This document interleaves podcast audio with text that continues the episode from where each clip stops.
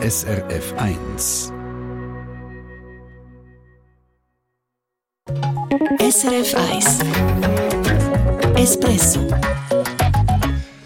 Medizinische Hilfsmittel, also Bandagen, Krücken und so weiter, die kosten in der Schweiz vielmal deutlich mehr als im Ausland. Zeigen wir heute am Beispiel von Kompressionsstrümpfen. Der Preisüberwacher und der Konsumentenschutz finden, es muss endlich etwas gehen. Und wenn der Lohn Ende Monat nicht auf dem Konto ist, dann gibt es für das einen Rüffel von unserer Rechtsexpertin. Im Gesetz steht nämlich, dass der Lohn bis am letzten Tag vom Monat muss gezahlt werden muss. Ja, aber es gibt Ausnahmen, schauen wir uns an, bisschen später.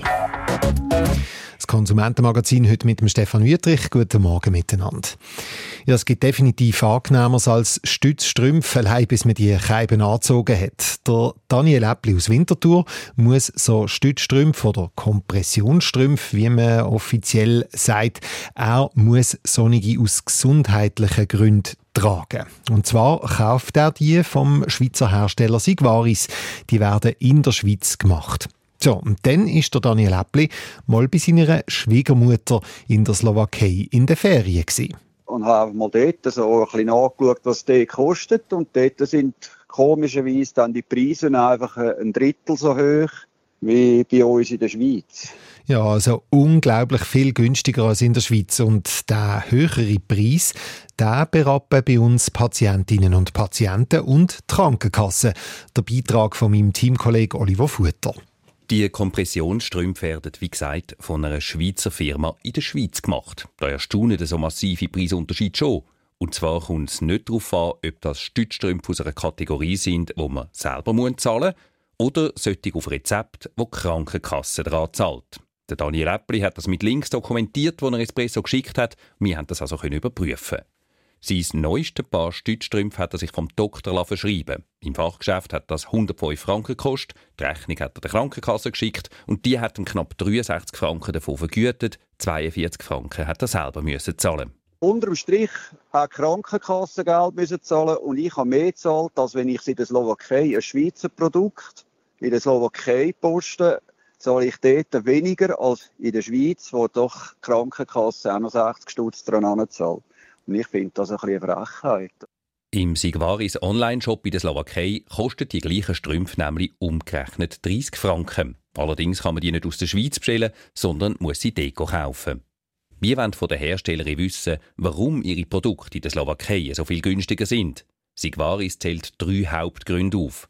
Erstens, Preise degen nicht Sie festlegen, sondern der Fachhandel. Unsere Preisgestaltung gegenüber dem Fachhandel orientiert sich an den jeweiligen Marktgegebenheiten. Zweiter Grund, der slowakische Online-Shop degen nicht Sie selber betreiben, sondern ein Zwischenhändler, der Vertriebsrecht habe. Und es gebe dort auch keine Beratung für die Kundschaft. In der Slowakei sind nämlich Maximalmargen vorgeschrieben, wo eine fachliche Beratung beim Verkauf erschwert oder sogar verunmöglicht. Und da sind wir beim dritten Punkt.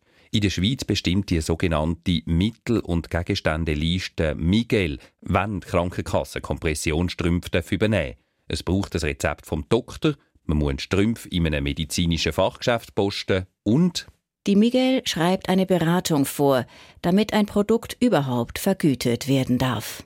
Die Beratungspauschale ist im Schweizer Preis für Stützstrümpfe auf Rezept immer gerade schon inbegriffen. Aber eben nur bei denen auf Rezept, bei den anderen nicht. Und der Daniel Äppli sagt, in dem Fachgeschäft, wo er die Stützstrümpfe mit dem Rezept geholt hat, habe er gar keine Beratung gebraucht. Nein, ich bin auch nicht gegangen und sie haben gesagt, ja, wir müssen noch Größe bestimmen. Ich, nein, ich habe ja schon Kompressionsstrümpfe, ich kenne ja meine Größe, ich muss sie nicht vermessen. Also, ich habe erst irgendwie ein halbes Jahr voran einmal noch Posten gehabt.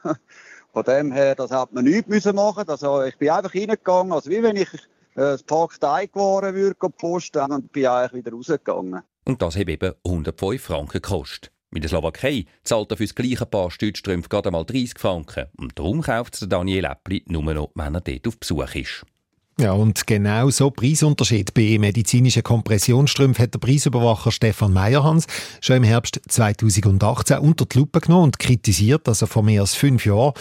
Es hat dann zwar Korrekturen gegeben, was Krankenkassen maximal vergüten, aber einen Weg in der Schweiz zahlt man immer noch deutlich mehr für die Strümpfe. Drum, der Preisüberwacher bleibt bei seiner Kritik. Nochmal der Oliver Futter.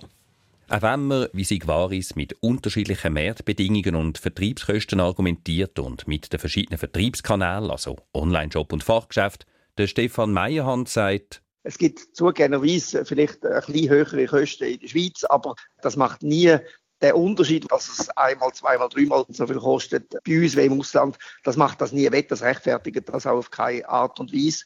Der Preisüberwacher sieht einen grundsätzlichen Fehler im System, und zwar bei der maximalen Vergütung, die das Bundesamt für Gesundheit in der Mittel- und Gegenständeliste Miguel festlegt. Das heißt, er sagt, wie viel es maximal darf kosten, aber das maximal, das wird sehr oft vergessen, sondern man nimmt eigentlich die Höchstvergütungsbeträge äh, einfach so als Preisempfehlung und das heißt, ja, der wird halt abgeschöpft, soweit das geht, zum Nachteil von der Konsumentinnen und Konsumenten und der Prämiezahlerinnen und der Prämiezahler. Der Stefan Meyerhans wiederholt darum seine Forderungen aus dem Bericht von vor gut fünf Jahren. Zum einen müsse das Bundesamt für Gesundheit BAG die Höchstvergütungsbeträge häufiger überprüfen und die Schrauben allenfalls anziehen. Eine Forderung, die der Krankenkassenverband Santé Suisse unterstützt, sagt die Verbandssprecherin Irit Mandel. Das BAG ist gefordert, sich am günstigsten Preis zu orientieren und, wo nötig, die vergüteten Maximalbeiträge zu senken. Der Preisüberwacher sieht aber noch viele einfachere Lösungen zum Druck machen auf die hohen Preise für medizinische Stützstrümpfe dass man äh, einfach den Leuten zugesteht, dass wenn sie es im Ausland kaufen, freiwillig, wir sind nicht jemanden verpflichtet, das im Ausland zu holen, aber die, die es im Ausland kaufen, die sollen auch von der Krankenkasse entschädigt werden. Danach ergibt das einen Preisdruck und das würde viel mehr wirken. Das wäre ja für die betroffenen Patientinnen und Patienten ein Vorteil, sagt er, weil viele heben bei der Krankenkasse eine höhere Franchise und zahlen die teuren Stützstrümpfe aus dem eigenen Sack. Auch bei der Regel, dass bei den medizinischen Stützstrümpfen auf Rezept immer die Beratungspauschalen in den Preis eingerechnet wird, auch dort müsse der Bund über die Bücher. Das sieht auch Sarah Stalder, Geschäftsleiterin vom Konsumentenschutz, so. Es ist absurd, dass die Beratungspauschalen immer verrechnet werden.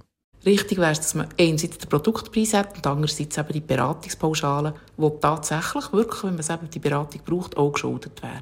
Aber es kann nicht sein, dass man einfach immer, wenn man so ein paar Stützstrümpfe kaufen will, dass man immer auch noch die Beratungspauschale dazu muss zahlen und auch der Konsumentenschutz fordert, dass Krankenkassen dürfen Kompressionsstrümpfe vergüten, die jemand günstiger im Ausland gekauft hat. Das gibt mehr Druck auf die Preise in der Schweiz. Ja, und wir haben noch nachgefragt beim Bundesamt für Gesundheit, beim BAG. Die sagen uns im Moment, schaffen wir an einer Vorlage, damit Krankenkassen auch medizinische Hilfsmittel aus dem europäischen Wirtschaftsraum können vergüten Das wäre doch schon mal etwas. Wir sind im Konsumentenmagazin Espresso auf SRF 1. Es ist bald 18 ab 8 Uhr. Es geht so langsam aber sicher auf Ende Monat zu. Februar, kurzer Monat. Das heißt für die allermeisten, der Lohn kommt nächstens. Pünktlich zum Zahlen der Miete, von der Krankenkassen und was sonst noch alles. Es gibt aber Leute, die müssen irgendwie anders schauen, wie sie ihre Rechnungen können zahlen können. Bei denen bleibt das Konto Ende Monat leer. Der Lohn kommt später. Espresso, Rechtsfrage. Hörerinnen und Hörer fragen. Die Rechtsexpertin Raffaella Reichlin gibt Antwort. Genau so geht es einer Hörerin eigentlich immer. Ihr Lohn kommt erst fast schon am Ende vom nächsten Monat. In dem Betrieb, wo sie schafft, sind viele im Stundenlohn angestellt und alle haben das gleiche Problem.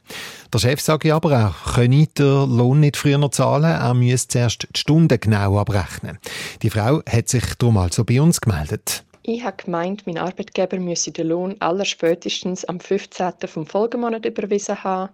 Meine überweist den Lohn immer erst zwischen dem 17. und dem 21. vom Folgemonat. Und meine Frage ist jetzt, ob er das darf.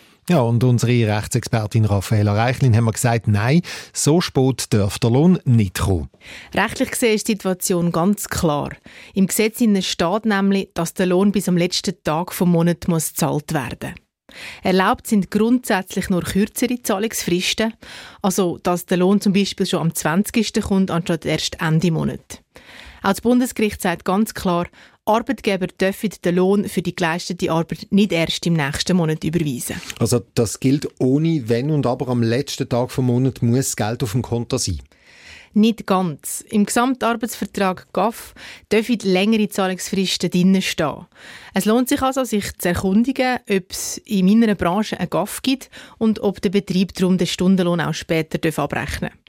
Aber auch wenn in einem GAF oder auch in einem Arbeitsvertrag, das ist auch möglich, auch wenn dort etwas anderes abgemacht worden ist, das Bundesgericht hat da gesagt, eine Regelung, dass der Lohn erst nach dem 15. vom nächsten Monat ausgezahlt wird, ist nicht gültig. Und das gilt jetzt ohne Wenn und Aber. Also bis zum 15. vom nächsten Monat muss der Lohn dann sowieso auf jeden Fall überwiesen sein.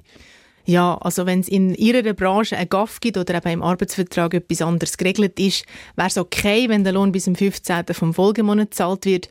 Aber dass der Lohn noch später kommt, das geht nicht. Mhm. Jetzt sagt aber der Chef, er brauche einfach die Zeit, weil er müsste zuerst die Stundenrapporte anschauen. Ja, das ist nachvollziehbar, weil man muss tatsächlich sagen, beim Gesetzmachen hat man schlicht nicht daran gedacht, was beim Stundenlohn eben gilt. Und Unternehmen können die Regelung, dass der Lohn bis am letzten Tag vom Monat auf dem Konto sein muss, teilweise tatsächlich schlecht einhalten, weil sie für die Stundenabrechnungen eben mehr Zeit brauchen. Aber Arbeitgeber dürfen das Problem nicht auf ihre Angestellten abwälzen, weil die müssen ihre Rechnungen zahlen ist aber ganz offensichtlich eben ein Problem für Arbeitgeber. Was sollen die denn machen in so einem Fall?